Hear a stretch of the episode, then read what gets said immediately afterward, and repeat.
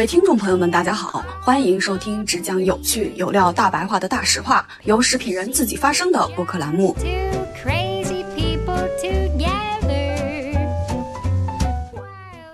大家好，欢迎收听距离百年老字号还有九十八年的播客节目《大实话》，我是食品圈的大喇叭岳婉柔。本期节目呢是一期纯的单口，我尽量聊的不要那么无聊，尽量的好玩生动一些。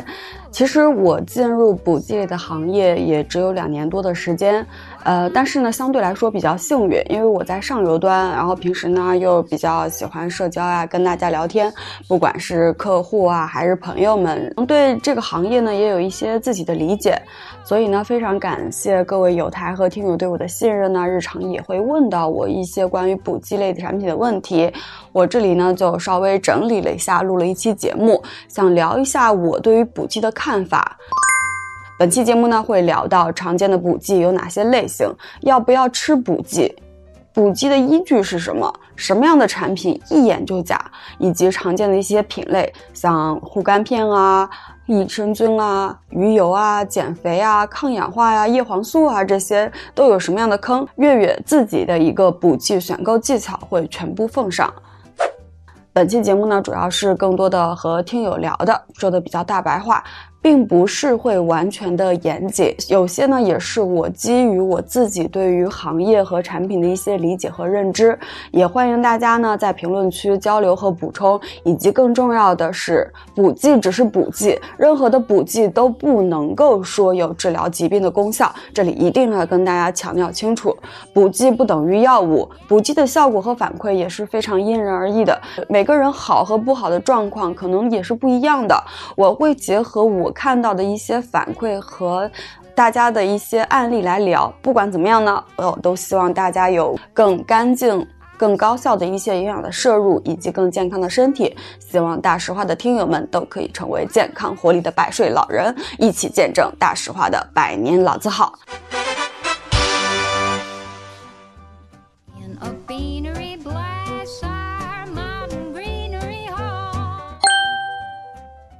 首先，第一个部分想跟大家聊的是什么是补剂，为什么要吃补剂？提到保健品，那个我们一想到脑白金，对吧？这不是智商税嘛？呃，这不是中老年人才吃的东西嘛？这不是割的就是中老年人的韭菜。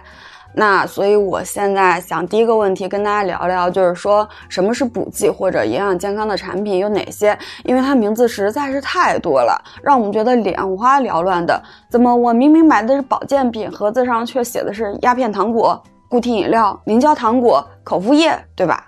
那我们就按照一个比较头部的品牌均有涉猎的来划拉一些，这些都是啥？保健品都有啥？跨境补剂、蓝帽子保健品、功能性食品、滋补食品，到底都是些啥？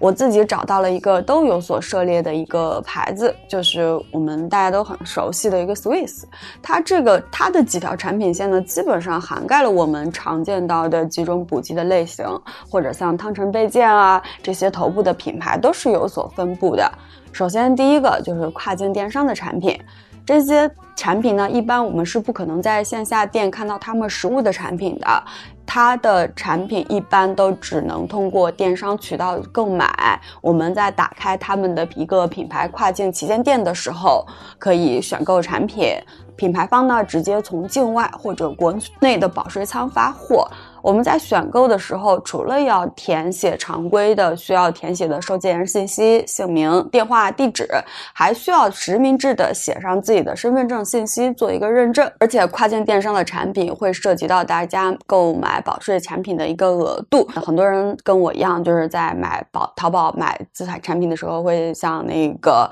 就是为了保护自己的隐私嘛，收件人一般都写的啊，静安区汤唯。呃，古北彭于晏、朝阳巨大漂亮这种，首先跨境的产品是尽量不能这样写的。跨境的产品呢，姓名、收件人信息要跟我们的身份证是同样保持一致的。同时呢，我们的货款也是直接到了品牌方的海外账户，所以真的如果遇到了什么样的客诉和问题，对方想要赖店直接关店也是有可能的，因为境。因为他们的主体是在境外，虽然平台也会有国内的担保公司，但是有些情况大家懂的都懂，所以还是不建议大家去选购一些太过于生僻、国外没有、国内也没有、国国内没有、国外也找不到任何痕迹的产品。啊，那有些听友说，哎，不对啊，我在一些线下的门店，像 Olay 啊、屈臣氏，这些都是有见到过跨境补剂的啊。但我们可以看到，他们只是一个牌牌，让你展示了我们产品有什么，对吧？但是我们是没有办法购买的。如果要购买的话，只能通过我们线上扫码，然后通过保税仓或者国外直接给你发货。然后第二大块呢，就是。那这个除了就是跨境电商的产品，进口的产品呢，还是一般贸易的产品。一般贸易的产品呢，就是通过大贸的形式进入到国内，然后这样的话就可以在线下的去销售。另外一个呢，就是我们常见的国内的保健食品，就是我们鼎鼎大名的蓝帽子，他们的产品的左上标呢，都会有一个蓝色的一个像帽子一样的一个小 logo。这个产品呢，是我国标准的一个保健品。这种产品呢，一般是要去国家食品药品监督管理局去备案，一般的话要两到三年才能够拿到资质，会有自己的批文。除了可能电商渠道的话，我们在药店见到这类的产品比较多，像汤臣倍健啊这些，我记得小的时候。跟妈妈在我们当地的一些呃药店，就是会有很大的一个陈列面，会涉及到基础的维生素啊、矿物质啊，很多很多丰富的产品。除了像呃我们常见的药瓶儿加丸子这种形式呢，还有一些饮料，比如说像红牛，还有一些酸奶，我也看到是有一些蓝帽子的产品。每一条蓝帽子，每一个蓝帽子的产品呢，都会对应的有它所批文中的一个功效的宣称。在我国目前可以宣称的功效呢，有二十四条，像比如说免疫力调节、增强免疫力、改善记忆力、辅助改善记忆力等等等等，改善睡眠。这里呢。我就不一条一条的给大家念了，反正呢听了大家也记不住。我会把这个二十四条呢放在那个 show notes 里面，大家有兴趣的话可以去了解一下。第三块呢可能会相对来讲的话，就发现就是有很便宜的，也有很贵的，它叫功能性食品。那其实功能性食品呢，顾名思义就是加了一些功能性原料的食品。功能性的原料呢，就像我们大家平常所理解听到的啊，像胶原蛋白啊、叶黄素酯啊、透明质酸呐、益生菌啊等等等等。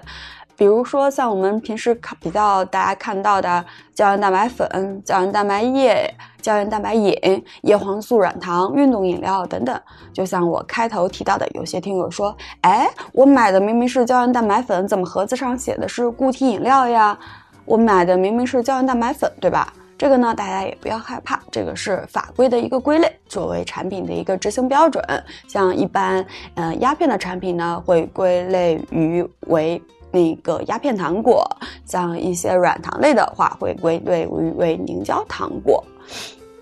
在我国呢，因为食品是不能够有功效宣称的，就算你是一个胶原蛋白粉，你也不能在包装上写说，哎，我这个胶原蛋白粉吃了可以美白护肤啊，我这个叶黄素软糖吃了可以护眼。对不起，食品不具有任何的功效宣称，所以呢，一般来说，呃，大家会在宝贝详情页中提到啊，比如说我这个软糖里面加了什么什么原料，然后它经过临床的验证呢，有一定的一个功效。和一些呃相互的一个作用的一个背书，那这样是可以的，但是他们在包装上是绝对不可以这样写的，因为在我国除了保健食品蓝帽子国家批准的功效宣称都是不可以宣称的。保健食品的功效宣称呢，也务必是要按照我们刚刚说的那样来讲。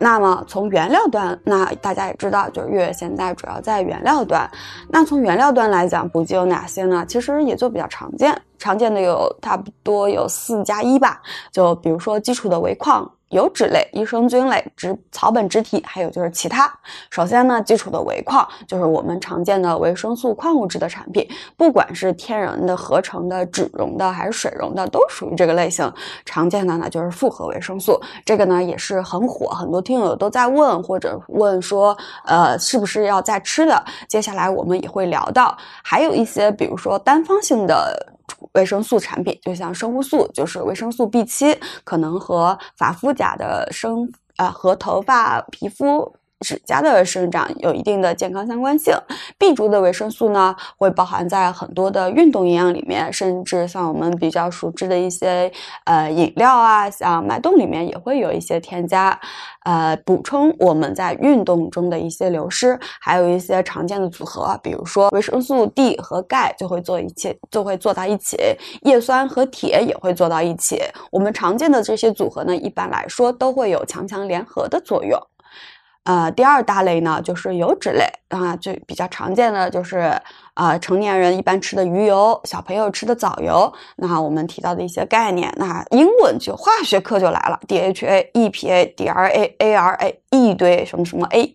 那其实呢，婴幼儿补充的一些 DHA 呢，基本上从他们小孩的奶粉中就开始补充了，到后来长大后单独的补剂，这个我们在三十二期的节目中和沈姐嘉宾呢这边有分享过，如果大家有兴趣的话，可以回听一下。鱼油呢，其实是成年人非常非常常见的品，也是补剂的一个大单品。这个其实，那为什么有的鱼油那么贵，有那么便宜？这个我们也会在后面单独的去聊到。第三第三大类呢，就是益生菌。哎，这益生菌呢，就是我们很多酸奶里面，对，是吧？说了益生菌，其实呢，益生菌的产品一般来说，在国内做的话，就是以大家固体饮料的执行标准，通过益生菌粉和一些其他的一些呃填充物的一些掺加添加。像益生菌的产品，一般还会和复配一些益生元啊、后生元的产品。那益生菌、益生元、后生元又怎么理解呢？这个我们后面也会单独的提到。第四四类就是草本植提，一般呢是一些天然植物提取物，像我们之前聊过的白芸豆提取物也算是其中的一种。草本提植提草本呢，算是近年来不管是国内和国外的一个新的一个大的一个补充热点。那其他呢，就算是一些我还没有提到的，比如说像一些比較比较新型的一些抗衰的原料啦、膳食纤维啦等等等等。其他的呢还有补充，也欢迎在评论区和我们一起交流。那第二个问题来了，补什么？到底谁说了算？哎，这个也是很多就是小伙伴来问我的啊，月月月月，最近那个什么什么很火呀，我到底要不要吃啊？其实这个问题呢，你问月月也不太对，就是月月呢，只是说，呃，我接触吃这些的人比较多，然后我知道可能对原料有一些了解，对产品商对来说，呃，有一些了解，但是你适不适合这个产品，其实月月从严格意义上来讲是不具有这种。建议的一个权利的，我只能跟你说，哎，那个这个什么什么有这样的一个效果，有一定的健康相关性。如果你觉得你这个有这个问题的话，你可以去试试。那如果你真的要补，很严格的补，那听谁的呢？其实补剂的最核心功能就是在于弥补不足。我们生活饮食中，大家知道有各种各样的原因，对吧？地缘性的一些营养素的缺乏，你像沿海地区，就是你像内陆地区，就是比沿海地区有些早些年的时候就会少摄入很多的海洋性的一些产品，那可能 DHA 的含量就会比较少一些。还有一些过敏性的体质，我确实没有办法吃什么什么营养素，对吧？还有一些，比如说日常饮食中，有些人缺乏一些呃转换的酶。那没有办法去吸收某种营养素，或者是说我就是要加班，就是要熬夜打工族啊，钱大家都懂的，就只能吃外卖，那导致我们身体就会有缺乏一些营养素或者一些炎症啊、亚健康的一些状态。我们可以去通过口服的方法去高效的补充，比如说之前我有一段时间啊，因为工作的原因呢是晒不到太阳的，那段时间我的体检报告就是缺维 D，有一些孕期的小姐姐呢，就是怎么补叶酸都补不起来。来，其实呢，就是因为它体内缺乏一种叶酸到活性叶酸转化的酶，所以呢，一般如果查到了原因的话，会建议他去吃一些补充活性的叶酸。同样的呢，小朋友体内如果缺乏一些呃乳糖酶，也会通过一些乳糖酶的滴剂去补充，让小朋友能够更好的去消化吸收一些乳制品类的产品。那么如何判断自己足和不足呢？其实最简单的方法，最直接的方法呢，就是我们医院的一个体检报告，结合营养科医生的一个问诊。当一般来说，不管你是先拿到体检报告，还是说你去直接找营养科的一些问诊，他都会问你说你长期以来你的一个生活的习惯是什么，你的饮食的一个习惯是什么，你的运动有没有跟上呀？来分析你，来多维度综合的分析你的一个健康的状况，给到一个非常全面的一个营养的方案，包括它会对你的饮食、生活起居、运动等等包。其实补剂只是一小部分短期的一个干预。有本书呢，叫是《你是你吃出来的》。这本书的作者呢，非常详细的记录了自己。这本作者呢，是国内的一家营养科的一个医生，他非常详细的记录了在自己在营养科很多的一个问诊的一个案例。大家如果有兴趣的话，可以看看。通过这本书，其实大家也可以了解到营养科的医生是如何的问诊和下处方的。他们的问诊会涉及到你生活中的各个方面，除除了像我提供提到的，还有他们也会问你的家人、你的朋友的一些饮食和疾病的情况，包括有些生活的小技巧、小细节，也会是我们有一些亚健康状态的一个源泉。所以呢，我觉得，所以呢，我们还是应该去相信我们的医生，比较坦诚的去面对自己，这样呢，也更有助于医生更精准的为我们提供一个服务和方案。然后这里呢，啊，对吧？营养科医生，那其实我们会发现，现在有很多的营养师。那其实呢，营养师在生活中呢，我们会发现很多，嗯，营养师，我们会发现营养师有两种，一种是建议大家吃饭的，一种是建议大家。卖保健品的，那其实后者呢，可能大多数就是一些补剂品牌方的一些销售人员，他们借自己营养师的这样的一个身份，然后来卖。我们也不是说人家挣钱啊，或者这个行为不对，但是大家懂都懂。一般营养师呢，还是会推荐大家好好吃饭，好好生活，改善运动，对吧？呃，补剂呢，只是其中的一个方面。你看，虽然本月月是卖补剂的，真恨不得大家就是饭都不吃啊，只不喝补，只吃补剂，对吧？这样更有利于我们公司的业绩啊，月月也能多挣一点工资，对吧？但是呢，就是我还是觉得，就是大家能好好吃饭就好好吃饭，补剂只是一个方面。呃，还有一个呢，就是大家一定不要被就是宝贝详情页的一些恐吓、焦虑贩卖，还有公众号的一些内容所。带偏了，买一些你根本不需要买的东西。像经常有一些二十出头的小朋友来问我，就是要买一些五十多岁的人才需要补充的营养素，反而把自己吃过敏了。还有就是不要赶时髦，不要盲从，什么火吃什么也是一个比较常见的情况，对吧？你像今年很多呃身边的朋友啊或者听友来问的，就是啊月这个什么什么很火啊，我要不要补一补？常一脸懵逼，你这个干嘛，对吧？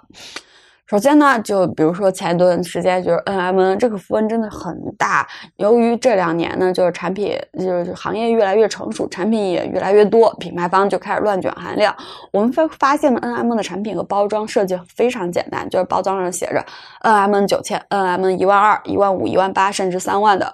我常人反应就是看到他们一粒的含量都要吓死了。你正常年轻活力的一个普通人，你吃这么你吃这玩意儿干嘛？你吃那么高的含量干嘛？一般呢，一瓶补剂六十粒，九千的意思呢，就是说一粒是一百五十毫克，一万二呢就是两百毫克一粒，那等等等等，以此类推。经常有二十岁的伙伴来问我，就是说，哎呀，我要吃高剂量。虽然我们公司是做这个原料，但是我真的个人非常的劝退大家，九零后、零零后，你那么年轻，你吃这玩意儿干嘛？抛开你身体本身就不缺这个东西，你吃了之后，不仅不一定能更好，反而有可能会有一些副作用，而且。且真的，N M，我真的不推荐八零后、九零后吃高剂量的产品。如果你买了，也别浪费，可以送给自己的父母，因为他们真的很需要这些东西。年纪大了之后，体内会自然的流失，导致缺乏。我们自己客户做来的反馈也是这样的。六零后、七零后，甚至更大年纪的，他们吃了的反馈会特别好。比如说像我第一条说的，这也就是符合我第一条说的逻辑，补剂的第一个。首先的去有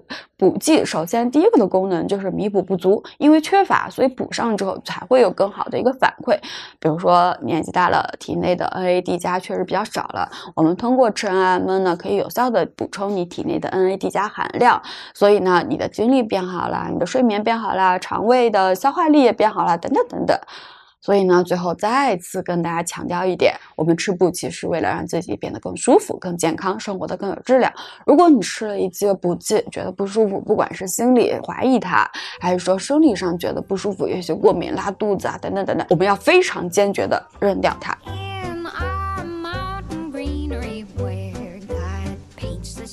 好了好了，第一块呢就是有点啰嗦，哎，真的。那第二块呢，我们就来聊一聊，就是热门的一些产品和概念，到底有哪些陷阱和套路。第二块呢可能会相对比燃一些，我们会聊到一些比较常见的一些产品和套路，有很多问题也是听友给我的反馈，这里非常感谢大家对月月的信任，我也会把大家问的比较多的给大家做一个分享。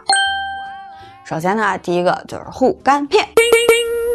护肝片的产品呢，这这几年的热点了，对吧？我们打工人常说自己加肝加到爆肝，打工人防猝死套餐也有这个品类。确实，肝脏是我们体内非常大的一个器官，肝脏一刻不休的在排出我们身体有那有害的一个化学物质，帮助促进它排出体外。但是呢，肝脏应该得到一个好的休息，而且肝脏是我们最主要的。肝脏是我们身体非常重要的一个新陈代谢器官，除了负责排出我们身体的有害物质之外呢，还是身体需要运作所需要很多化合物的一个主要制造器官。透过肝脏功能的提升呢，就可以促进一定的新陈代谢。首先呢，肝脏是我们身体的食品加工厂，糖、蛋白、脂肪、维生素、矿物质的消化吸收呢，都需要通过肝脏的支持。第二呢，肝脏是我们身体的一个废水处理设施，就是我们常说的解毒功效啊。很多我们常听的肝脏产品都会说排毒片，对吧？嗯，也是相关的。第三个呢，就是肝脏是我们的一个保身体的一个保安公司，我们肝脏有肝巨噬细胞，可以去调节我们的免疫系统。第四点呢，就是肝脏是我们身体的一个血液中心，哎，这个就比较有意思了，就是因为月月确实有点气血不足，然后月月之前吃了公司的一些护肝片的样品之后，大姨妈的血都变多了，呃，后来请教了一下办公室的小姐姐，她跟我说，哎，因为肝脏是人体的血液中心，你的肝脏的造血功能强大了的话，那你的血自然会多，哎，真的是一个非常意外之喜。呃，所以呢，第四、第五个呢，肝脏是我们的一个胆胆固醇的一个处理厂，它能够合成胆固醇和胆酸酯。而且呢，食用，而且呢，就是通过肝脏来治疗贫血呢，也有丰富的一个，也是有非常丰富的一个历史了。像是用肝脏治疗贫血，在一九三四年就获得了诺贝尔生理学和医学奖。至于呢，护肝片，我记得刚才除了月月提到的吃了之后大姨妈血多了，还有一些朋友的反馈呢，包括月月自己也有感受到，就是说皮肤有变亮。嗯，这个呢，主要就是因为首先肝脏好了，那你人因为肝不好的话，人会容易发黄，对吧？那我们肝脏好了之后，人的皮肤会变亮，包括有一些就是我们，当然当时是因为我们吃的那个配方里面主要就是谷胱甘肽加比较多，那我们也知道谷胱甘肽是一个强抗氧化剂，可以对我们的皮肤有一些改善的效果。那其实呢，在常见的护肝片的产品中，主要有以下几个细分的功效。第一个就是我们常见的脂肪肝问题，第二个就是解酒护肝的护肝片，第三个就是养颜的护肝片。那什么样的护肝片是一眼假呢？就是我前一段时间看到一款产品，它叫化水为酒的解酒片。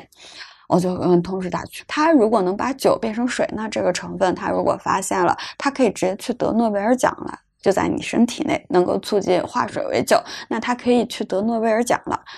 其实呢，护肝片有一些成分是可以让我们的转化代谢更快，嗯，但绝对不是说一个滴酒不沾的人啊就能够吨吨吨吨喝还不醉了。其实护肝片还有一方面的作用机理，就是说喝酒会导致我们体内一些炎症的反应。护肝片里面呢富含一些抗氧化物质，可以综合这些炎症反应产生的自由基，减轻氧化应激对我们肝脏的损害。另外呢，大家会发现，就是第二天宿醉头疼，那其实主要是因为呢，我们大脑缺氧。这时候呢，如果你实在难受，可以试试喝一支葡萄糖，来片巧克力，啊，可能会有一些帮助。这里呢，再多啰嗦一句，酒精呢是第一致癌物，大家还是能少喝就少喝，快乐微醺下搞搞氛围就好，真的不要总是宿醉。一，毕竟我们是要一起成为活力的百岁老人的。我自己总结下来关于护肝的产品，就是高含量的。呃，谷胱甘肽啊、姜黄啊，对于解酒的功效还不错的。像一些水飞蓟啊、奶蓟草、这奶蓟草啊、呃朝鲜蓟啊这些，其实大家也可以去看，但是在买的时候还是要去看它的含量。如果说那这个含量到底是怎么样呢？呃，这个呃还是要去看它的一个含量值。一般来说，如果他提到了某种东西对肝脏有好处，但是他闭口不谈含量，那可能我们还是要去打一个问号的。毕竟呢，这个就是我一直觉得，这个就是我这半年来。呃，在工作中的一个最大的感悟就是，补剂其实就是一个成分党的概念。我们知道某一个成分或者某一个成分的组合跟什么什么有一定的健康相关性，那这个健康相关性其实是非常的基于它的一个添加量的，也就是你给的药的量和你的持续的时间。如果这两个都达不到的话，其实你光概念性的添加，啊，行行业常见套路啊，又划重点了，其实是不一定有什么。感觉的，说了这么多护肝片，第二个呢，我们来聊聊益生菌。其实益生菌的产品，我们会发现其实真挺难做的，三十五块钱到三千五百块钱一盒的，怎么什么都没有？先说一个陷阱，不说含量的益生菌就是耍流氓，没有依据的乱卷含量，有很多零的，也是非常愚蠢的市场策略。哎，这个我就记得之前有个牌子，人家益生菌的含量添加量多少？五二零一三一四。你这是谈恋爱呢，还是就是搞一个非常健康严谨的一个补剂呢？对吧？首先呢，关于益生菌的含量，这里呢有几个文字游戏。首先，添加量是指添加了多少，而不是你吃的时候的活菌数量；出厂量是指出厂的时候益生菌的一个数量，而不是说你吃到的活菌数量。所以呢，我们如果多一个心眼儿的话，可以去问问商家，哎，你的货架期。的一个月后、一年后，你的益生菌是多少？有没有做过验证啊？对吧？那第二个就是包装形式。哎，那我们都知道，就是这两年我们国内风很大的小杯杯装的益生菌，其实它不利于益生菌的保护的。我们之前节目里面也聊过，因为益生益生菌呢是非常怕水怕热的。那这个包装形式其实它都占了，而且它包装成本还特别高。它包装成本高呢，那其实我们市场能接受的范围也就那么点儿。那为了控成本呢，嗯，大家啊懂得懂懂。那么有益生菌本身的产品量少点呗，我们不要被它一千亿两千亿给吓到了。其实有些益生菌你去凑数量的话，益生菌菌粉是很便宜的。益生菌呢，就是每一它非常细分，有很多很多很多种的菌。有些菌呢，可能一公斤要很便宜，一公有些菌呢，可能一公斤就要两三百美金。有些菌呢，可能一公斤就两位数的人民币就能买回来。那其实我想要个一两千亿，哎，稍微就不用摸着良心的加的话，还是很容易达到的。另外呢，关于益生菌的一个。呃，包装形式呢，我们还是建议就是那种小小条袋装的，或者是胶囊的产品，这样呢会更有利于它产品本身的一个品质的一个保障。第三个呢，就是大家问的我比较多的啊，瘦子菌，哎呦，这个名字一听就很诱人，对吧？瘦子菌是不是我吃了就会瘦啊？其实我自己对于理解的话，就是瘦子菌呢，噱名字的噱头可能会更大于自己功效的本身。它首先可能啊，有些瘦子菌来自于瘦子体内，对吧？第二个，有些瘦子菌确实做了很多的一些临床背书啊，在宝贝详情页写的天花乱坠的瘦了，对吧？但是呢，我们可以去看看它的。呃，临床这篇文章，它的样本数量是多少呀？它的样本的人群是什么样的呀？是大胖子还是微胖呢？还是就是我们现在，比如说很多小姐姐其实一点都不胖，只是为了保持身材的，对吧？其实说到底，就算瘦子菌有用，胖子体内本身的环境也不利于瘦子菌生存。你就算补了瘦子菌，也有可能把人家瘦子菌给活活饿死了。那接下来我们就想聊聊益生菌的补充到底是怎么补。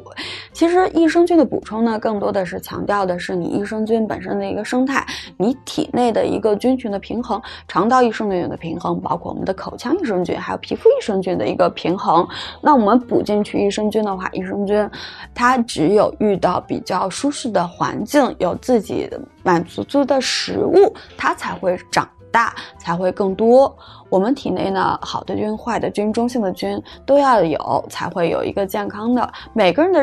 人每个人的益生菌的一个肠道其实都是非常的差别大的。这个我们之后也会请相关的一些呃医生啊，或者那个营养科的医生呢，来跟我们做一个单独的分享，相信他的分享会更专业一点。那还有就是我们节目开始提到的，除了益生菌，现在的益生菌产品都会说，哎，我们加益生元啦，加后生元啦，会更好，怎么怎么样，三效合一，对吧？那其实我接下来呢，我们就来聊聊什么叫益生菌，什么叫益生元，什么叫后生元。益生元呢，就是它能够有效的刺激益生菌的一个生长。因为益生元呢，就是益生菌的食物，所以呢，它能够刺激体内的一个益生菌分解、吸收，促进有效益生菌的生殖。通常呢，是一些低聚。功能性的低聚糖类，比如说低聚果糖、低聚木糖、低聚半乳糖、低聚异麦芽糖，还有一些多糖类，比如说现阶段所发现的一些微藻，如螺旋藻、节旋藻等等，还有一些天然的植物，比如说蔬菜、中草药、草本等等的提取物，还有一些蛋白质水解物、多元醇类，它们都有可能成为益生元，都是益生菌的食物。它是一个非常泛化的概念。然后呢，接下来就是后生元。后生元呢，就是后生元发酵后的产物。我们知道，有些人来或从日本回来，小伙伴会说：“哎，人日本流行吃死菌的。”对的，其实死掉的益生菌也是有一些营养价值的。因为死掉的益生菌呢，它的话，它的一些它是益生菌的尸体，但是呢，它的营养素还是存在的，它的一些矿物质、维生素、多糖类等等等等，我们刚才提到也是在的。对我们人体对益生菌来讲都是有价值的。那像我们经常会比较常见的，来自于呃加吉 KQ 的后生元 Ipigo，就是酵母发酵后死菌经过加工获得的，在食品饮料呢和膳食补充剂类都有比较多的一个应用，包括它有很多的一个临床的一些证明，说它跟我们的免疫啊，甚至过敏反应有一定的一个相关作用。但是就是它每天的一个相关食用量也比较多。那小结一下，就是益生元是益生菌的食物，后生元是益生菌的食尸体。不知道这样的表达你能不能 get 到呢？那益生菌总结一下，就是说。补菌呢不如养菌，补益生菌呢只是一方面，也要相协同性的补一些益生菌的食物。喜欢益生菌，喜欢吃什么，对吧？那其实就是益生元啊，包括益生菌死后的尸体，都是它们很好的一个食物来源。益生菌到达体内之后呢，有了很好的营养，有了足够的空间，才会很好的活下去。这也就是说，益生菌和其他营养素非常不一样的地方，因为它是活的，它是动态的。我们补进去只是其中的一个方面，还要让它们有生存。的空间要能再活下去，和体内的中性菌也好，坏菌也好，达到一个平衡，那才能够给到我们身体一个更好的一个支持。第三个，复合维生素。复合维生素呢？是不是你看看你的手边是不是有一瓶儿？其实大多数人不可能都缺。那我看到很多营养师的话，也不是很推荐我们直接去吃一个复合维生素片。但是呢，不得不说这两年市场很认可，然后风也很大。我觉得主要还是因为大家有一些健康的焦虑吧，就是。我觉得我可能会缺，但是我不知道我缺什么，我也懒得去检查。那其实我们简单买一瓶补补，日常吃吃也没关系，不用吃很高的剂量，其实也没关系的。这里呢有一个温馨提示可以给到大家，我们可以看一下标签上的一个 DV 值 （Daily Value） 百分比，在美国标签，在美国销售的膳食补充剂上面呢。就是膳食补充剂的瓶子上面呢，标签上会有这样一个列，就叫 DV 值，就是每日摄取量的意思。DV 通常呢会在就是食品和那个膳食补充剂的标签上出现，这个营养素下面的百分比就是本产品中含有的营养素占每日摄取量的比重。当然了，这个它每日摄入量参考的一个比重，有可能是国内的，也有可能是国外的。每个国家的数值呢，也有可能不太一样。如果有想去，就是比较有兴趣的话，你可以去在购买的时候问问品牌方，你们这个参考的每日摄取量是中国的、美国的、英国的还是澳洲的，对吧？这个有可能都有一个差别。嗯，然后这个如果大家想了解这个摄取量的话，我们也可以，月回头也可以找一个呃资料，然后放在我们的 show notes 里面。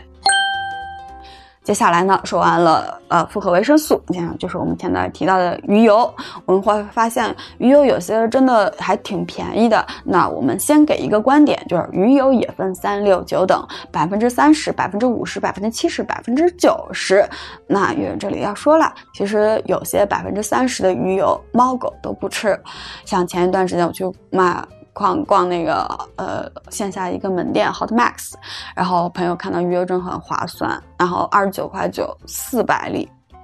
我一看到惊惊震惊了。就虽然说这个打折，但也不至于打到这么个骨折吧？二十九块九除以四百，这一粒才多少钱啊？我看了一眼成分表，哎呦，是百分之三十的鱼油，我的个妈耶！那你有没有想过，剩下的百分之七十是什么呢？其实我们理解就是我们在吃鱼油的时候就要吃的是 DHA 和 EPA，那剩下的呢，对于我们来身体来说就是废油，就是杂油。那你要吃那么多的废油、杂油，百分之七十，你是准备燃烧发射吗？所以我们会发现，有些小伙伴吃了这种，他如果本身的血脂指标、血脂指标比较高的话，会发现这种低纯度的鱼油，他们越吃反而他们的血脂会高了。那这里呢，其实就有一个鱼油纯度的一个概念，从三十五十、七十到九十的鱼油，差别在于每一次纯度的提升都是一道精炼的工序，随之呢就会产生废油。一般来说呢，工厂会把提纯出来的废油卖给一些动物营养的公司，那么你提纯所得到的话，就会越来越越珍贵，相应的话，它对应的价格就会越来越高。那么买鱼油的时候要怎么挑呢？这样就比较简单，就我们要看纯度，计算公式就是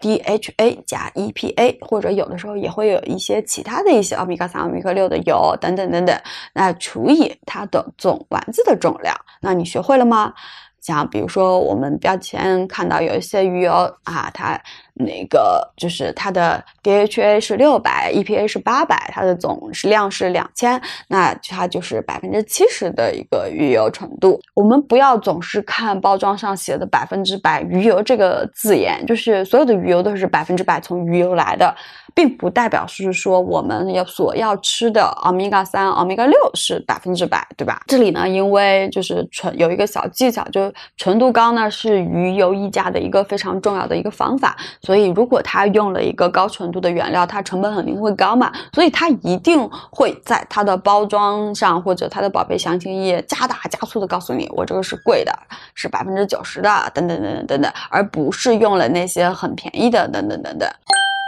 然后呢，接下来就是还是一个就比较可能少见一点的产品吧，叫 CBD 油。其实 CBD 油呢，也就是大麻二酚，大家听名字懂的都懂。最近呢，我看到天猫国际上面有很多 CBD 精油的产品，都是以精油的那种滴管的包装形式，以化妆品的产品来进口。呃，来进口报备的，我们也看到有，还有看到有一些胶囊状的，但是呢，评论区的买家秀其实都写的在口服的。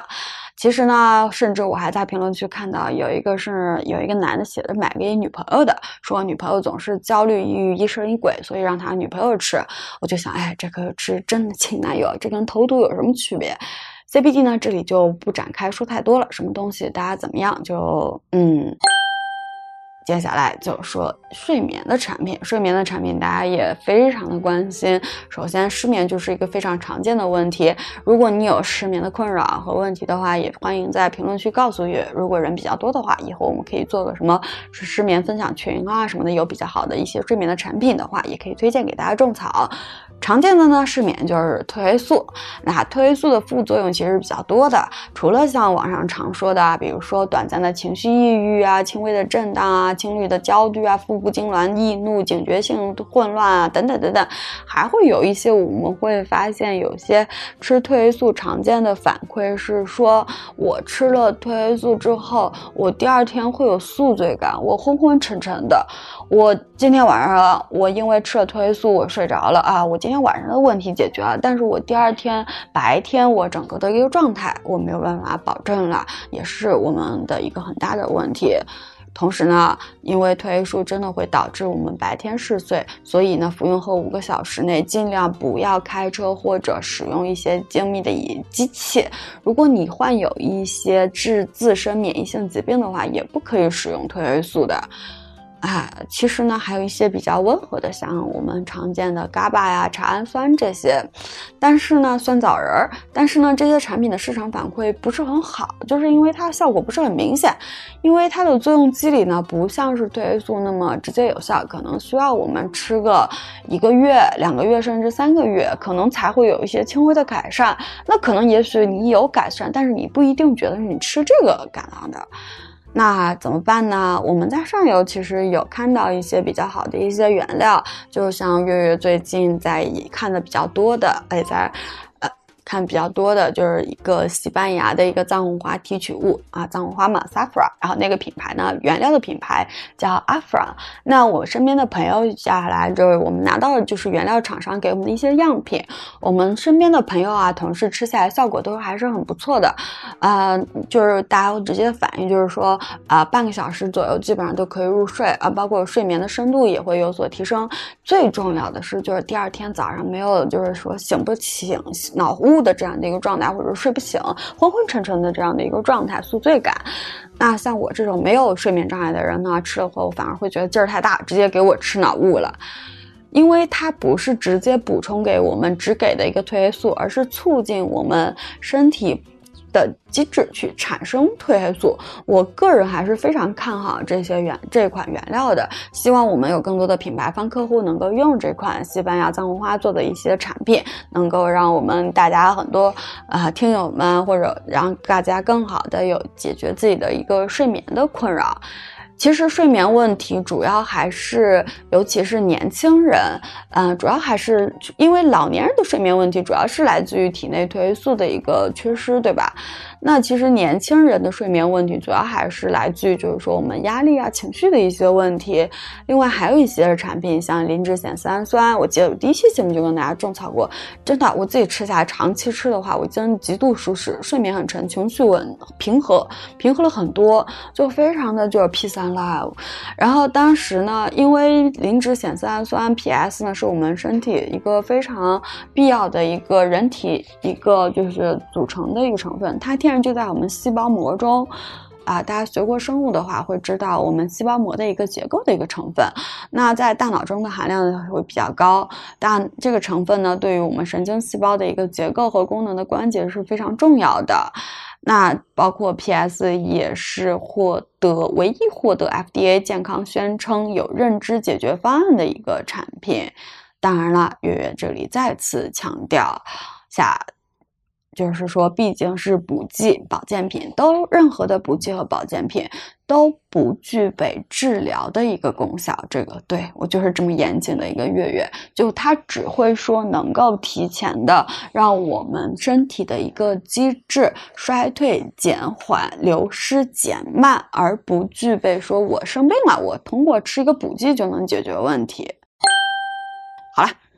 那我们接下来。我看一下，一二三四五六七，第七个问题，我们来聊聊一个跟男孩子比较相关的一个问题：补剂可以解决 ED 的问题吗？好了，先说结论，不可以。我先把话放在这儿，能够解决 ED 问题的，通常来说只有两种药：西地那非和他达那非。这个结论倒不是我说的，是一个我做互联网男科医院的朋友给我的反馈。他们非常希望通过补剂来实现这个效果，但目前来看，结果是非常让人失望的。当然了。如果就呃，要么就是通过一些违禁品的添加，要么就是说没有办法像药物给到的效果那么直接。那当然，这里如果有听友可以达到这样的产品的话，也欢迎联系我，我希望可以帮你们促成这样的一个合作。另外一个小 tips 也是我们听友 CR 的分享，其实这两个茶药的作作用是一样的，但是不能同时服用。前者起效快，效果更强硬，维持时间较短，四个小时之左右；后者呢，生效时间较长，没有时间压力，效果稍微差一点。但是呢，两者都可以和泰来星、泰来和达布西丁同时服用，广周之。那么话说完了，药说补剂。补剂在这个问题上可以给到一个什么样的功效呢？补剂，补剂，顾名思义就是补呀。那我们想想一下，平常嗯过程中我们会损失什么呢？一般对于男孩子来说，精力、体力、精氨酸、蛋白质。其实补剂的作用也在这里，就是在 N 中流失掉的，我们可以通过高浓度快速的补充，让你快速的回血。比如说哎，我一周只能来一次。那么补剂好一点嘛，我一周补好了，我一周可以来两次，快速的恢恢复状态。像我们常见的聚棕榈啊、精氨酸这些高浓度的一个补充是可以有一些正向的反馈的。包括有一些朋友说吃安安闷也有类似的效果，其实也是合理的，因为你这件事情本身就是需要一个高强度的一个体力活儿。那通过 N M 的补充呢，是可以提升你的精力，那自然会好。但是这一切的前提都建立在你不是 E D 的基础上。那么，如果有一款补剂说我可以让你的 E D 变好，那么请小心。接下来我们聊一聊减重减肥的话题，就是静态燃脂。哎，多么诱人的名字啊！可以实现吗？啊，接下来关于减重减脂的话，我们会发现很多减肥的产品都会把你带向，就是说，呃，促排这个方向去引导。其实呢，这里真的先跟大家说一下，先强调一下，就是说拉真的不等于瘦。但是呢，很多我们在品牌方在做产品的时候，会就是说你减肥减重，你需要有一个体感。你体重瘦不下来，那你确实需要一个体感。那这个体感怎么直接呢？大家固有的认知就是觉得我拉就能瘦，对吧？那很多产品在走捷径的时候就会选择促排。那其实促排是很简单的一件事情。一般来说，一些促排的植体，像一些番泻叶啊、决明子，你吃了肯定会拉。还有一些西药促排，之前我们节目里面也提到过的和汉堂的小粉丸，有没有发现他们都是从境外直接发货的？因为它是药物啊，宝贝们。有效的成分是比沙可定，为什么不能入国内保税仓呢？因为它是 OTC 的药物，它入不了那个仓。国内的都是要处方药，都是要处方的，这种东西怎么能乱吃呢？而且能长期吃呢？但我真的发现身边有很多朋友他们在长期的吃这种小粉丸，所以说呢，跨境的产品真的是有很多的空子比较好钻。那还有一种风比较大的就是酵素，酵素的产品怎么也那么好拉呢？其实天然发酵的确实有一些产品会有一些帮助排泄的，但是呢，也可以通过后天的去加一些促排的东西，降低成本。尤其对于有些跨境进口的东西，它对于配料表的要求没有那么严格。其实想让你拉真的很容易，的膳食纤维、糖醇类的，基本上都是以很低、很快、很低成本的帮你去达成你的目标的。但是拉真的不是一件，不一定是一件好事儿。像拉水、拉油这个东西真的很需要我们警惕，真的很容易加一些违禁的药物进去，这个就是微商的一个重灾区了。哎呀，因为我的工作本身本职的工作嘛，就所以之前有朋友来跟我聊过，说认识一个大微商朋友，分销的话有一款益生菌销量特别大，排特别猛，问我能不能帮他做一款他自己的产品，然后要求有一样的体感，我就说，哎呀，哪有益生菌有这样的功效啦？而且益生菌的成本是很高的，是不可能这样做的。那其实促排真的不是一件好事儿，如果。有一个品牌甚至给你洗脑 PUA 你，告诉你拉肚子等于排肠毒，这样的品牌你可以拉黑了，因为拉肚子本身就在破坏我们的肠道环境，肠道呢又是我们人体最大的一个免疫器官，和我们身体是健康是非常息息相关的。还很脆弱，我们真的很需要保护好我们的肠道。毕竟我们的营养素的吸收也大多数要是要靠我们肠道来维持的。如果它快坏了，那人也就基本上就嘎了。那实在便秘怎么办呢？月月推荐大家两个很好用的西梅、菊粉、乳果糖。还有大家鼎鼎大名的火龙果，这些产品呢，要么是一些糖醇类，要么就含有丰富的膳食纤维，真的效果特别好，而且呢都是非常便宜的东西。我们靠选择一些靠谱的渠道和品牌买买就好了，甚至你像如果糖的话，打开美团买药就可以直接买到。接下来呢，我们还想聊聊，就是因为现在可能大家眼睛的问题都比较重哦，所以就是包括叶黄素还是叶黄树脂，因为毕竟我们现在生活在一个就是数字的时代嘛，我们要。上班要看电脑屏幕，平时我们要看手机的屏幕。稍微闲一会儿，我们还想玩玩 iPad，是吧？嗯，看看 iPad 的屏幕。其实呢，过度的屏幕的话，不仅会伤害我们的眼睛，有一个蓝光的危害，还会干扰我们的睡眠，减少了我们体力活动，导致我们体重增加、身心健康等等等等。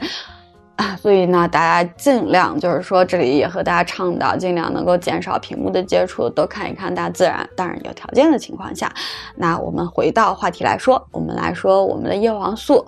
就很多就是因为大家盯着屏幕看，然后配动佩戴隐形眼镜啊、美瞳的比较多，然后我们眼睛会觉得很干，所以呢，叶黄素呢，我们就会想到一些叶黄素的一些产品。其实叶黄素呢，我们常见的有叶黄素、叶黄素酯。一般来说，国内的功能性食品加的是叶黄素酯，因为法规的问题，叶黄素加不进去。跨境的补剂一般加的是叶黄素。关于叶黄素还是叶黄素酯这个问题呢，就是这样来讲，就是说叶黄素呢属于类胡萝卜素，而类胡而叶黄素酯呢属于类胡萝卜素脂肪酸酯。日常膳食中呢，我们主要吃的还是叶黄素，而不是叶黄酯。包我们人体组织中存在的呢，也会是叶黄素和叶。而不是叶黄素酯。近期的研究发现呢，叶黄素是老年人、婴幼儿体内也会存在的主要的类胡萝卜素。你看，我们刚才提到的，就是说。嗯，蓝光的危害，对吧？其实主要就是说，啊，有在我们眼睛内有黄斑色素。黄斑色素呢，一般由叶黄素、玉米黄质和内消旋玉米黄质这三类胡萝卜素组成。作为眼睛内部天然的一个保护层，可以防止蓝光对我们自由基的一个引发的一个自由基的伤害。我自己的体会就是，我吃一个带有 Lotmax 二零二零标的一个，嗯，叶黄素的产品，戴隐形眼镜会没有那么干了，没有那么眼睛的疲劳。我也送给过一些朋友，给他们吃过，他们给我的反馈都很好。之前嘛，就是那个播客厂牌旺仔可可糖，我送过他一瓶儿，然后他跟我说，叶黄素他是他吃过体感最强的一个补剂。我想，因为就是科科真的非常努力，特种兵式的 CEO，所以我觉得，包括可能他日常也看屏幕啊，这个不可避免。所以呢，他因为可能体内真的缺乏，所以他吃这个的话反馈比较好。后来极客的很多伙伴也来找我买过一波，反馈都很好。所以我发现真的。当代白领的用眼习惯强度可能都不是，呃，用眼习惯可能都不太好，然后用眼强度真的是很大，毕竟手机、电脑不能不看，隐形眼镜、美瞳也舍不得不戴啊，这个可能就是我们很多当代非常常见的问题。如果大家要买的话，我真的非常推荐大家买 Doctor Best 的叶黄素，用的就是这款原料。这个品牌的那个二零二零的这个原料呢，除了含有叶黄素，还有就是内消旋玉米黄酯，它有很多的专利。这个。是其他叶黄素原料品牌没有去含有的，因为它有很多专利研究，包括它这个内消旋有一定的加工工艺，所以成原料成本是比较高的。所以非常感谢 Doctor Best 把原料的价格搞下来。我记得之前他们搞活动的时候，差不多一瓶儿一百元上下，每天差不多两百毫克的叶黄素加五毫克的玉米黄酯，真的非常良心的推荐了。其实好东西真的是想要安利给大家，大家不用担心啊，是不是 Doctor Best 给了我广告费啊？其实我也很希望 Doctor Best 的人在听大实话赞助给我们一些也可以。如果你不喜欢 Doctor Best，可以去找 l o t Max 二零二零这个 logo 的产品，因为这个原料的价格是在叶黄素原料中基本上是天花板级别的，差不多是最贵的。原料厂家对于他们原料的 logo 的一个使用管理也有极严格的要求，你必须每天的服用量达到我的一个要求，我才会让你使用我的 logo。所以大家可以放心的去买，而且能够。在这个原料的能够把成本放在这个原料的品牌方厂家也还是挺舍得在产品成本上花钱的。那我这里已经疯狂的冒爱心了。另外，关于叶黄素酯呢，因为我自己其实没太吃过，所以这里就不过多评价了。聊到这么多，就是大家可能目前反馈比较多的。如果有一些大家还没聊到的呢，也可以在评论区，呃，告诉月月。呃，以后我们找机会可以再聊一起。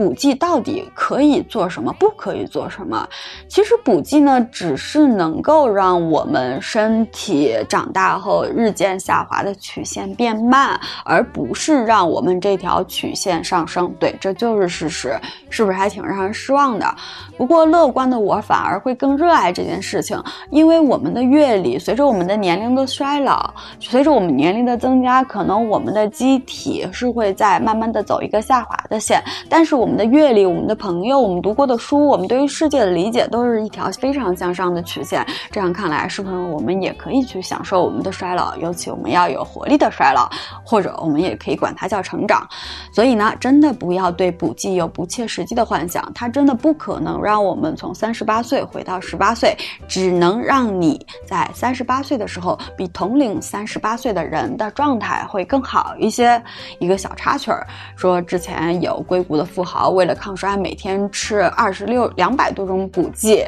真的延缓衰老了吗？一年他甚至要花个大几百万的美金。其实呢，这种我们叫极致化的科学的一个营养，它的一个生活和补充方式，包括用的一些产品呢，包括针剂药物，都是非常的严谨科学的，是在医生团队的一个指导下，包括很多机仪器监测下来完成的。大部分人是没有办法做到的，所以呢，我觉得我们没有这样的一个他这样的生活呢，对我们来说延不延缓的，对于我们来说没有任何的可比性。只能说呢，如果他这样的生活方式能让他有更好的状态、更好的年轻态的话，那他开心就好，对吧？我们还是要回到我们自己生活的本身。好啦，接下来呢可能会稍微絮叨的沉重一点。我想聊的就是说我自己做了两年多，我自己对于这个行业的一些理解的一个困局。首先呢，第一个就是保健品行业常见的需求：原料优、效果优、营销优、成本优。这四个优真的可以同时实现吗？嗯，其实这个是我们非常理想的一个状态，但我觉得是很难的。这个也是可能行业中比较面临的一个最大的困局。首先，第一，好的原料有专利、有临床、有背书的原料，它就是很贵的，不然人家做那么多研究干嘛，对吧？研究专利都是要钱的。那营销端的钱怎么能省得下来嘛？线上渠道、线下渠道都是钱。每次听客户跟我说算成本，一个词条要多少钱，一个达人要多少钱，渠道费用有多少钱，一给我算账我就头疼。好了好啦，成本又要降，最后成本越降越低，那怎么办？换原料，降低含量。那你说效果怎么保证嘛？而且补剂是补剂，是一个长期主义的东西，哪来那么多立竿见影、瞬间的一个体感？每次想到这个，我都觉得客户我们其实消费者都挺难的，似乎大家都站到了彼此的对立面。接下来的话，我想聊聊就是说补剂和药物的一个关系。其实补剂就是补剂，它就是补，像一个小贴，你这里，就是你你的营养素整个一个空有一个短板，那我啪给你补上啊，那你的流失没那么快，对吧？那真的不是药物，任何有宣称治疗功效的补剂，请大家大胆质疑，因为有两种可能性。明确治疗功效的，那它就有，因为任何有宣称明确治疗功效的补剂，请大家大胆质疑，因为大多数有两种可能性，一个就是它确实加了一些违禁的药物或者其他短效的一些成分，第二就是它的一个过度宣传。所以说，任何能够宣称治疗疾病的保健品，大家都可以打个问号。不管是国内还是国外，补剂都不具备任何治疗疾病的功效。如果真的身体有什么疾病，大家一定要及时就医，谨遵医嘱，千万不要耽误了我们的治疗，这是一个非常严肃的问题。包括有的时候我们通过乱用吃到的一些补剂，身体有了一些不良的反应，扔掉，赶紧扔掉，立马停药。我记得去年在抖音上面很火的一个来自澳洲的一个小绿瓶儿。然后配方什么的我就不说了，但是呢，他的评论区有很多反馈，包括他的私域的社群都说自己有红热反应，就是瘙痒、痒痒，其实就是过敏了嘛。其实你的身体是被它破坏了，但是呢，品牌方告诉你怎么跟我们的消费者洗脑呢？你这个是好的，你这是在排毒，你排完了毒之后，你的身体就会更好。你这不说说啥？你这跟杀人有什么区别？啊！我每次看到这个，我真的很痛心。但是没办法，消费者要体感，品牌方为了体感，就会有的时候会走一些歪路，然后还会去利用一些信息差给我们的消费者洗脑。真的，我觉得，唉，很痛心。另外呢，关于我们行业的升级，我发现最弱智的方法就是乱卷含量，因为卷含量真的是最简单的创新了。行业平均就像我们开始提到 NMN 一样，行业做九千我就做一万二，行业做一万二我就做一万五，马上三万，对吧？啊，我真的看的我都头疼。有的时候常常看到他们有一些提到的，比如说维生素。呃，平均行业做五百 m 毫克维生素 C 五百毫克，我就做一千。有人做一千了，我的创新配方两千、三千，维生素 C 很便宜的，但是我做三千，我就能卖更高的价格，因为消费者理解我是。我三千是一千含量的三倍，然后我只卖了一点五倍的价格，我就是买到赚到，消费者是不是就讨味到便宜了？品牌方告诉我，消费者就是这么理解的。听友们，你们真的这么理解吗？你们真的觉得自己有必要每天吃三千毫克的维生素 C 吗？啊，另外一个方向就是大家做超级复方，一个呢是因为他们要赶那个电商的词条，对吧？我词条越多，那我可能被看到可能性越大。另外一个方法就是说我可能复方做的。越长，嗯，我可能就是说，我的配方就不容易被抄走。那但是，一粒胶囊的添加量就那么多，那你做那么长的复方，你加了三四五十种物质，那你每种加多少呢？对吧？还有一个配方太长，真的很头疼。你那个产品标签上放都放不下，真的掏就。哎，有的时候真的是客户倒逼逼着行业进步，有些他甚至会来问我们很多医学上面都无法解决的问题，比如说秃头怎么办？比如说尿酸怎么办？你看看这些问题，医学上面有现在立竿见影的解决方案了吗？怎么可能通过补剂来补充呢？那你如果在非常早期的时候啊，吃一些补充素，可能会减缓。比如说，你正常家里面是三十岁，你的父辈是三十岁开始秃的，你可能保养的比较好，对吧？啊，可能你四十岁才开始秃，五十岁开始秃，但是这个秃头是没有办法解决的。最起码我的目前我的认知里面是这样的。啊，另外呢，还有就是说，现在直播电商时代，这可咋整啊？你卖一百九十九，隔壁隔壁隔壁直播间卖九十九块九，甚至还有人卖九块九，而且关键是你们的产品名还都叫的一样。可是有的时候我们用的东西真的不一样，但是消费者的一个是 get 不到我们的一个点的，而且评论的一平台对于我们在。讲产品的时候一堆违禁词，你什么都不能说，怎么搞嘛？但是你说平台放宽了限制吧，就会被很多人利用，就会乱讲。所以我觉得这个也真的挺难的。所以总的来说呢，我觉得补剂行业目前的困局真的。有的时候，过度的营销给了消费者很多不切实际的幻想和预期，所以在实际的产品中是很难达到的。所以消费者在买到的时候就会有比较高的一个心理的落差。尤其像那个减肥类的产品，详情页写的啊，瘦几斤，怎么怎么样，加速几倍燃脂，怎么怎么样。我们客户会来，品牌方会来找我们说，我们要这个产品，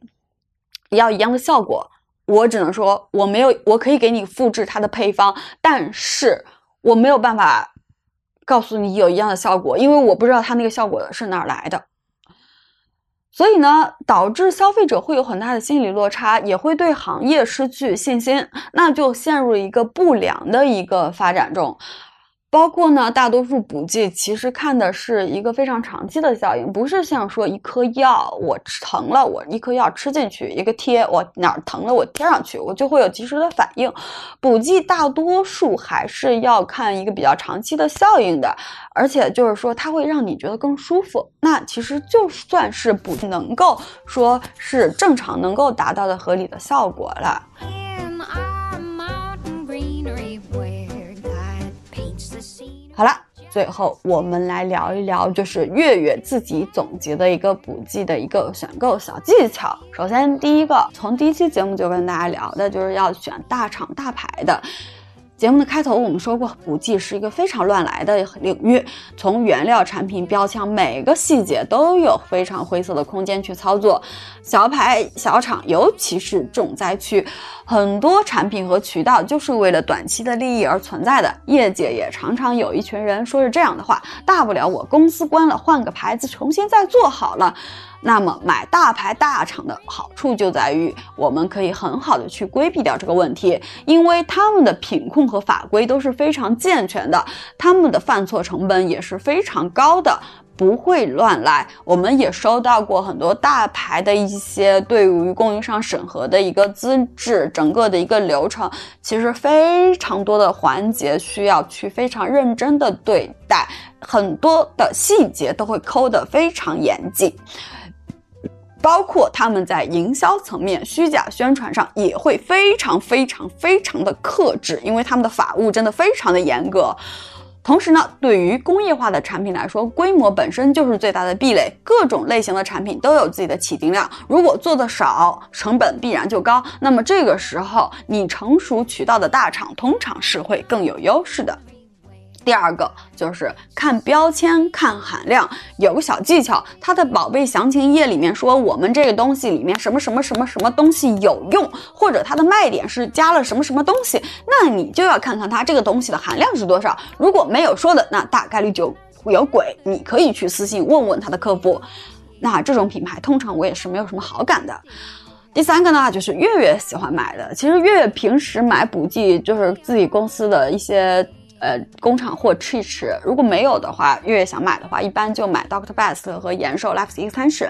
那前者呢，因为他们是金达威集团旗下的一个跨境品牌，金达威集团呢是真正的从上游做到了消费者下游的这样的一个全链路的一个公司。大家有兴趣的话，可以去了解一下金达威的业务，看看他们的一个财报，这里我就不再赘述了。另外一个非常推荐他们的一个原因，是因为他们。他们 Doctor Best 这个品牌呢，所有的一个产品线的思路都是用的是品牌原料，其实他们的单价的。价格成本是相对来讲比较高的，但是呢，因为他们的整个产品的零售价其实对比很多品牌动不动就三百五百的，是不怎么贵的。尤其像 Q 十，我非常推荐给很多听友们吃。人家作为全球 top 级别的 Q 十原料生产商，给自己家东西用料能不好吗？如果金达威的伙伴听到这期节目，欢迎来成为大实话的金主爸爸，或者来给我们分享本那个行业里的一些故事。好啦，谢谢。好了，那关于接下来我们还聊到，就是说购买的途径。如果大家在国内的话，想买一些跨境的产品，我个人推荐 iHerb。对，就是这么实名制的喜欢。他们没有夸张的宝贝详情页，对于产品的介绍也非常的克制，基本上就是有什么说什么，非常的简短。呃，产品标签呢也非常直给的贴在我们的网站上。清晰明了，大家可以放心的选购。如果有 iHerb 的伙伴听到大实话的话，也欢迎，也再次感谢你们对大实话的喜欢和认可。因为 iHerb 就是不像国内的某些平台一样，对吧？打仗着自己是巨头，平台我都找不到它的详情页，我都找不到这个产品具体的配料表是什么东西。然后你去跟他私信客服问，客服有的时候还遮遮掩掩不肯告诉你。那你说他们到底有什么鬼，对吧？另外呢，我们还要接受第五点呢，就是我们可以接受产品的一些小瑕疵，比如说产品常见的标签贴歪了，没有外盒啊这种，其实国外是非常常见的，标签贴歪了，只有国内反而会更加的严格一些。第六点呢，就是关于软糖。其实我这个可能就是一些个人的偏见了。我个人对软糖是直接的 say no 的，虽然它的风真的很大。首先，软糖剂型它真的承载量非常有限。第二个呢，我对于就算是零糖的软糖，吃起来也是有负担的，因为它没有糖，也有各种果胶呀之类的一些东西填充。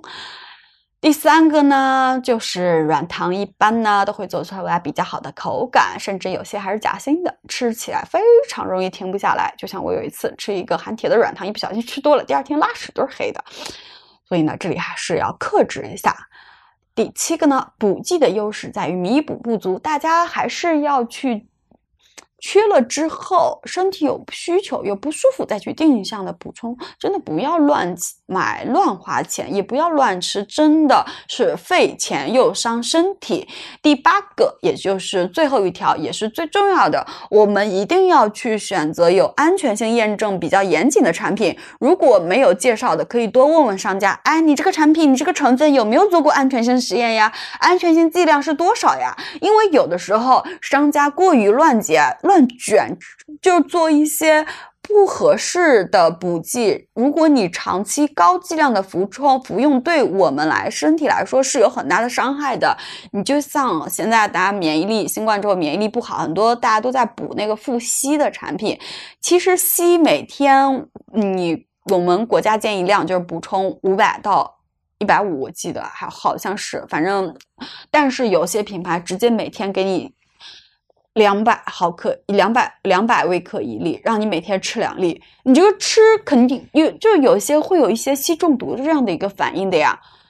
另外就是关于一些比较新的一些补剂和原料没有经过过多的研究和人群验证的产品，我觉得我们还是要相对谨慎严谨慎一些。就像之前第三十三期的节目沈姐提到的，如果不知道怎么选择，从众也是一种相对安全的选择。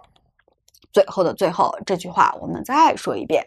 吃补剂呢，是为了让我们的身体更舒服、更健康，生活的更有质量。如果你吃了一个东西，确实觉得很不舒服，不管是心理的去觉得不舒服、怀疑它，还是身体觉得不舒服、有一些过敏的反应，真的一定要非常坚决的扔掉它。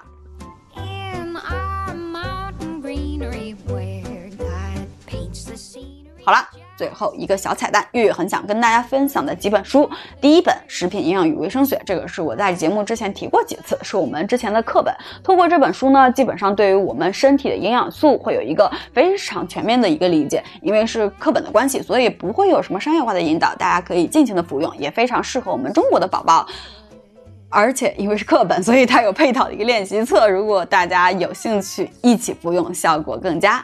第二本书呢，是一个非常有趣的，叫《不可思议的人体》，是一本关于人体的一个漫画书，特别的生动有趣，可以更好的让我们了解自己的各个身体的各个器官，从细胞到器官到组织到人体以及它的一个作用的机理，非常的有趣。第三本呢，就是我们前面提到的《你是你吃出来的》，因为这本书的作者呢是一名中国的一个临床的一个营养科的医生，对于很多患病患的一个案例的分析呢，我个人看看起来就是说非常的本土，更适合中国宝宝的一个营养读物。一方面呢，大家可以更了解营养健康本身，还可以从一个个的案例中更加了解营养科医生的工作方法。同时呢，案例中分享有些我们也可以投射到自己的身上，毕竟都是中国人嘛，饮食习惯会更相。近一些，包括他分享了很多案例，比如说爱吃面食啊，其实等等等等是非常适合我们中国宝宝的，这里非常推荐给他大家。当然了，节目有时间有限，我们就不多说了。如果大家也还有一些别的书，也欢迎在评论区分享给我们，毕竟独乐乐不如众乐乐嘛。好啦，本期的节目分享就到这里。本期节目呢可能会有很多的不严谨不足之处，希望大家多多包涵，也欢迎在评论区友好的补充和交流，毕竟。我们都希望能够拥有健康活力的身体，补剂只是一个小的部分，我们还要有健康的作息、新鲜的食物、平和的饮食、积极的心理、健康的认知。希望我们都能够活力健康，毕竟我们都是未来的活力百岁老人，一起见证百年老字号的大实话吧。录完这期节目，在剪辑的时候，我觉得我的同行们也挺难的。我们想给这个市场更好的产品，更清醒的声音，但是我们发不出声。如果你喜欢大实话，欢迎订阅我们，也欢迎在苹果播客、喜马拉雅、网易云音乐等各大平台给大实话评分、转发大实话，让更多的朋友看到我们、听到我们。我是食品圈的大喇叭，也是食品行业的操心人岳婉柔。